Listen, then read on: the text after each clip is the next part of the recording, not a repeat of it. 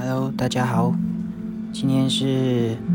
九月二十三号啊，因为我昨天太累了，所以没有录。啊，今天补录，今天补录昨天的，不是 blue，不是那个 B L U E 蓝色，好吗？好，OK。那今天就是想说，直接讲读完了第七章跟第八章之后，跟大家分享，在第七章这边就是第一节这边开始，就说到神向摩西亚伦。那个颁布命令，然后耶和华就对摩西说：“我使你在法老面前代替神，你的哥哥亚伦是替你说话的。凡我所吩咐你的，你都要说。你的哥哥亚伦要对法老说：容以色列人出他的地。我要使法老的心刚硬，也要在埃及地多行神机骑士。但法老并不听你们。”我要伸手重重的刑罚埃及，将我的军队，呃，将我的军队以色列民从埃及地领出来。我伸手攻击埃及，将以色列人从他们中间领出来的时候，埃及人就知道我是耶和华。那在前面其实上帝都已经讲过，就是他会使法老的心刚硬，就是任凭法老的心刚硬。啊，前面也有讲到过，就是上帝为什么这么做。虽然我们不理解，可是在这整个过程当中，都有上帝他的他的意思，都有上帝他的心意。对，如果没有这一些过程，那摩西他没有办法去操练对神的信心，以色列的百姓也没有办法学习等待的这个功课，等待经历神的这个功课。就好像在生活当中，我们好像一下子就可以得到一个甜头，或者是一下子就可以把事情解决，我们也不会啊意识到我们需要感恩，我们我们也不会啊觉得这是一个是可以应该要珍惜的事情。没错，那其实，在就是第七章一节这边有讲到一句话，就是我使你在法老面前代替神。这意思就是说，神称摩西为他的大使。那大使他所代表的，可能就是一个国家，或者是啊一类的人民，还或者是一种的观点。我们每一个人都是上帝的大使，所以我们向世人传达基督徒是啊拥有不同生活方式的一类人。对，就是大多数的人，因为。都不认识神嘛，所以他们唯有从神指、神的指明当中、神的指明的生活当中，看见一些属神的东西，在他们的心目中，我们代表的是，就就可以来反映出我们所信奉的这一位神是怎样的一位神。所以，只要我们留意自己怎样与人相处，就可以反映出，哦，我们作为神的代表是否是称职的。没错，我想不知道，就是我们有没有一些经验，像是有人跟你说：“哎，怎么感觉你好像很不一样啊？”或者是呃，在一些的事情上面，怎么总是可以啊那么有包容力啊，那么乐观，或者是总是可以啊面带微笑之类的？我不知道，但是在我的记忆里面，好像有这样的事情，但是。能够被人家赞美，或者是看出不一样的地方，不代表我永远都是这一类的人。我也有有脾气的时候，我也有各式各样的情绪的时候，我也有做坏事的时候，比如说闯红灯，比如说说别人坏话，这些事情都很常在我的生活当中发生。对，但是我想，作为神的子民，也就是作为一名基督徒。我也已经二十三年的啦，算是当基督徒二十三年了。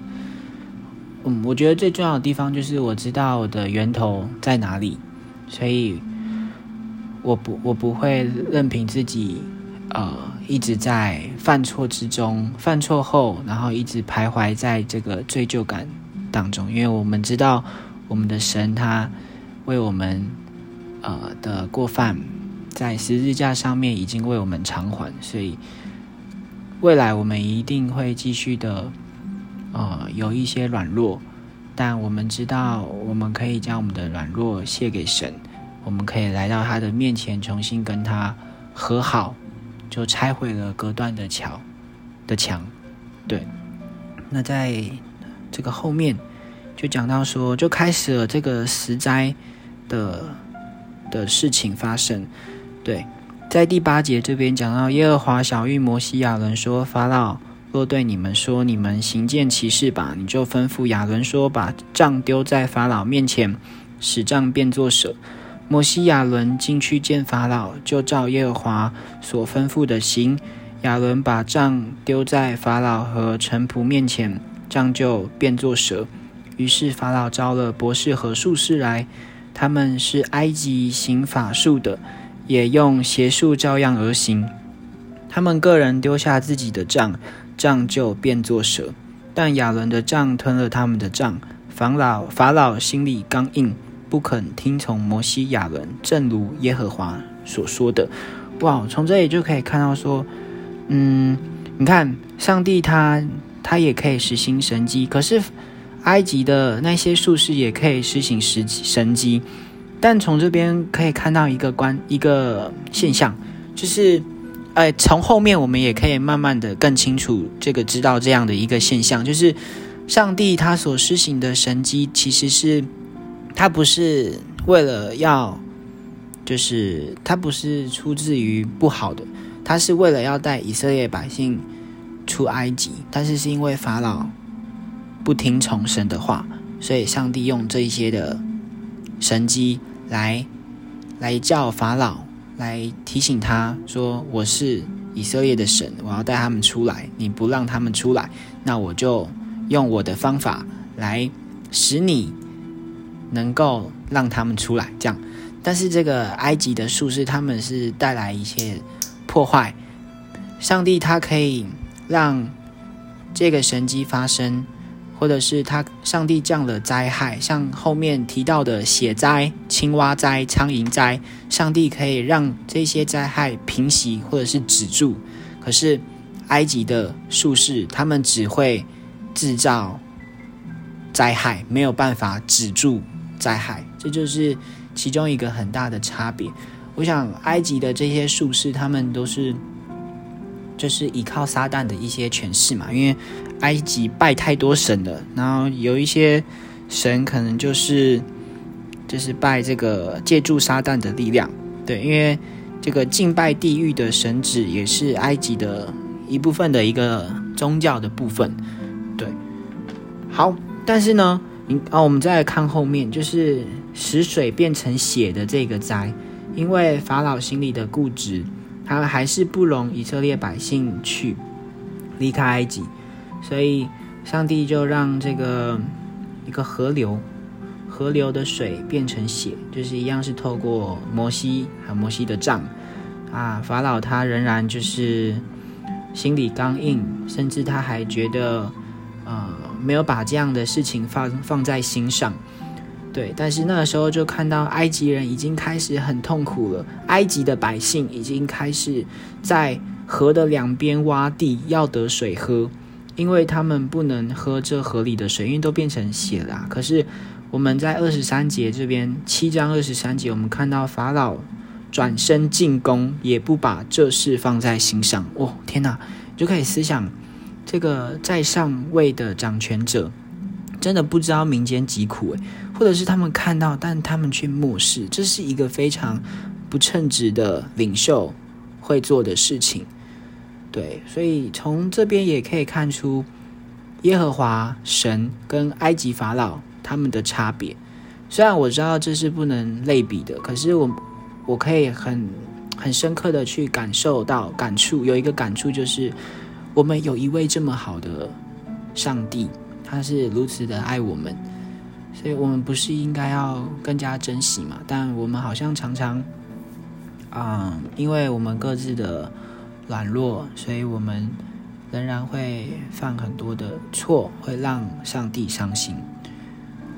可是上帝他却不以这样的我们所做的过犯来看待我们。这是一位非常蛮有怜悯、信实、慈爱、恩典的神。但法老他却不是这样，他他完全就是为了自己自私，或者是他拉不下脸，或者是他心里太太过于骄傲，他甚至没有把人民当为呃这个国家第一的一个需要，第一的一个顺序，而是只顾着他自己的门面，顾着他自己心里的那一些心思意念。让百姓陷入了水深火热之中，最后不只是让他自己的长子，呃被击杀，还有埃及全地的长子都被击杀，这是一件非常令人感到惋惜跟难过的事情。到了第八章，就发生了青蛙灾，对，就是啊，在青蛙灾发生的时候啊，那个。法老他就终于跟摩西说：“好了好了，那我我我答应你，我答应你，让以色列百姓可以出埃及。结果呢，我们在第十五节这里又看到，但法老见灾祸松缓，就硬着心不可听他们。正如耶和华所说的，我们可以看见，当青蛙灾发生的时候，法老他终于松口了，说答应让。”以色列的百姓可以出埃及，可是当摩西来恳求上帝将这个灾难收回之后，法老他眼看哎情势好像就是缓和了，然后他就又硬着心。我想这也反映了我们在生活当中的一种心态，我们好像就像是法老的心态，在危急的时候，我们开口寻求耶和华，我们开口。求告神，但是神为我们开路了之后，神为我们帮助了我们的一些事情之后，我们却啊很自然的忘记上帝的帮助，然后时间久了之后，我们又再一次陷入在一个罪恶的当中，就开始这样一个恶性循环的过程。想透过法老这个角色，也是提醒了我，就是很深刻的。提醒了我，真的要时常的数算神的恩典。可能我没有办法一天二十四小时都在读经，或者是都想起神。但是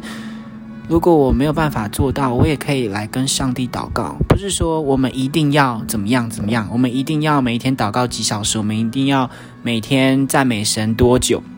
就是让这个信仰能够融入在我们的生活当中，成为一个很自然而然，像是呼吸，像是喝水。一样的事情，对，所以，嗯，透过法老的这个角色，就再一次让我也提醒了我，要时常数算神的恩典，然后不要觉得说，嗯，不要让自己陷入试探吧。我想，就是你在一些的环境，可能你知道这样的环境是会影响到你的生活。影响到你的信仰生活，影响到你的生命的生活的准则，那我们就可以找到一些方法来，呃，尽可能的不让自己落入试探当中。就算我们在那样的环境里面，对我想有时候正是这样的环境，反而更加操练我们，能够去提升我们那一些软弱的能力值，能够把这些软软弱的能力值提升起来。而且，就算在这样的环境当中，你软弱，你跌倒了一次、两次、三次、四次、五次，其实心里一定会觉得，嗯，很很愧对神，或者是也会觉得很自责，会感到嗯很愧疚。可是，上帝他并没有说不容许我们跌倒，或者是不容许我们失败。我们要成为一个越挫越勇的人。我们的生命就是在越挫越勇的过程当中，我们才可以更加看见神的恩典是如此的宽阔，并且只要我们来向他求告、来祷告，不知不觉、冥冥之中，啊，用这个成语有点呃民间宗教信仰，对，就是在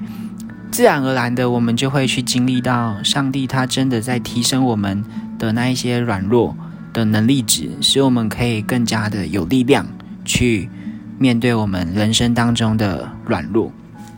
好，再来到了第十八节哦，十六节这边就是下一个灾难来了，就是那个狮子，不是那个很凶的狮子，是那个很小的那个狮子，很痒的那个。对，因为法老他他又他又硬着心了嘛，所以耶和华又吩咐摩西，又有了一个狮子灾。但是这个狮子灾很很厉害哦，就是它是这个亚伦伸杖击打地上的尘土，就在人的身上和牲畜的身上有了狮子，埃及遍地的尘土都变成了狮狮子。在第十八节这里有讲说，行法术的也用邪术要生出狮子来，但是不能。于是，在人身上和牲畜身上都有了狮子。行法术的就对法老说：“这是神的手段。”可可是法老的心仍然刚硬，不肯听摩西亚伦，正如耶和华所说的。你看，连这个行法术的他都编不出来了，那这呢就代表说，他们还是跟神的神机差了十万八千里。对，连行法术的他们都亲口说这是神的手段，但你要知道，一个人的心。他的刚硬程度可以是多么大的，呃，程度，多么大的刚硬，就像法老，他就算看见了上帝的神迹，他仍然内心刚硬，他仍然选择不不顺服神，他仍然选择不低头。哇，这就是人类的另外一种极端，对，所以。可能有很多人都说：“哦，你只要施行神迹，我就相信。”但是我们从法老的身上就看到了，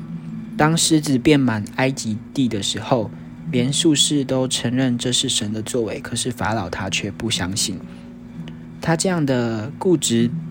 使人看不见真理。如果，嗯，他愿意除去内心的这个刚硬，他可以，他就可以。有机会来认识这位神，他就可以有机会来，呃，到这个神面前来得到一个生命的翻转的机会。但在这里，我们看到的是没有，所以也提醒我们的生命，千万不要觉得你你有一些过犯，或者是有一些失败的经验，你就觉得没有资格来到神面前。神乐意我们。几次跌倒，就几次立即的来到他的面前，来跟他和好，他必定会帮助我们的。好，那就是这个狮子灾完了之后，法老仍然内心刚硬，那就到了下一个灾难，就是苍蝇灾。对，到了苍蝇灾呢，这个部分就是人那个法老他。他仍然就是说，哦，好啦好啦，我我我我让以色列百姓去祭祀你们的神，但是是在埃及里面祭祀。诶，这跟摩西一开始讲的不一样啊，因为摩西是说要带领以色列出埃及，走三天的路程去祭祀他们的神，但法老这次哦，学习讨价还价，就要以摩西亚伦让以色列就在埃及地祭祀神，那摩西当然不同意啊。对，所以，嗯，后来就是就跟法老在那边讨论啦，但是最后法老又妥协了，他就说：“好啦，我容你们去，在第二十八节，第八章二十八节这里，我容你们去，在旷野祭祀耶和华你们的神，只是不要走得很远，求你们为我祈祷。”那摩西就去求耶和华，让苍蝇止住了。那苍蝇止住了之后，哇！三十二节，这一次法老又硬着心不容百姓去。我们从这整个过程都可以看到，法老他真的是一个很自私的人，对他就是见风转舵，然后内心刚硬，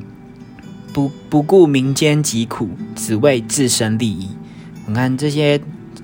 要素要件，其实都能够反映在我们人生当中，可能也是我在不同阶段。我多多少少也会有的这样的一些心思意念，但就很恳求神来帮助我们，让我们在每一天的生活当中，我们可以过合他心意的生活。其实，我可以去发现，我发现一件事情，就是过合神心意的生活，不代表我自己要去牺牲什么，或者是我要去妥协那一些我觉得，嗯，对我有益的事情。因为其实神他并不是要捆锁我们，或者是他并不是要制约我们，对，或者是说他制约我们的目的，并不是限制我们，反而是因为爱我们。的缘故，对我想这一句话，我们大家可以去思考，就说今天我就是很想闯红灯，我就是很想啊，但是我知道闯红灯是不对的。假设对，那我还闯的话，可以啊，我当然可以闯红灯啊。那后面的风险呢，我自己来承担嘛。我闯红灯，我没有出事，没有意外发生，OK 啊，那就是你的选择。那如果你今天闯红灯，你你就是刚好车祸呢，或者是你刚好就撞死，撞死了一个人，一个家庭，那那个结果也是你要承担。所以，不管我们做怎样的选择，反正就是你自己能不能够接受得了，你能不能够承担。那神的话语就是成为一个对于我们的保护，对，所以看我们个人的决定，或许。有很多的事情是我们不理解的，但如果我们先愿意选择遵守，那我们可以少走很多条错误的道路。我曾听过一句话，就是很深刻的烙印在我的心中，就是前人走过的路，他们的经验，我们不用再走一次，我们只要看到他们的经验，就可以让我们呃少走错很多条路。意思大概是这样，所以。愿这些圣经的话语，或者是不同人的生命，或者是今天你听到了一首歌，它不一定是诗歌，也有可能是流行歌。你看了一部电影，你追了一部剧，然后你你在呃等公车的时候，你你看到了几个画面，其实它都可以成为我们啊醒思人生的一个契机。最终，我们还是要学习在自然而然当中。我们就可以学习过信仰生活化的生活，这也是我现在在学习的。那透过第七章跟第八章，其实我没有什么很厉害的解经能力，我就是单纯的分享我的灵修心得给大家听，也是帮助我可以呃回顾我曾经读过的经节，还有一些感受。对，那希望对大家还是有帮助的啦。对，没错。好，谢谢大家。拜拜。